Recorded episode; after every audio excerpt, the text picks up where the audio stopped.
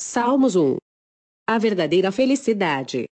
Um felizes são aqueles que não se deixam levar pelos conselhos dos maus, que não seguem o exemplo dos que não querem saber de Deus, e que não se juntam com os que zombam de tudo o que é sagrado. 2. Pelo contrário, o prazer deles está na lei do Senhor, e nessa lei eles meditam dia e noite. 3. Essas pessoas são como árvores que crescem na beira de um riacho. Elas dão frutas no tempo certo.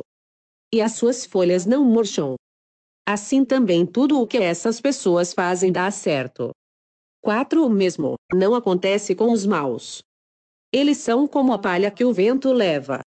5. No dia do juízo eles serão condenados. E ficarão separados dos que obedecem a Deus. 6. Pois o Senhor dirige e abençoa a vida daqueles que lhe obedecem. Porém, o fim dos maus são a desgraça e a morte. Sociedade Bíblica do Brasil. Bíblia Sagrada NTLH Nova Tradução na Linguagem de Hoje.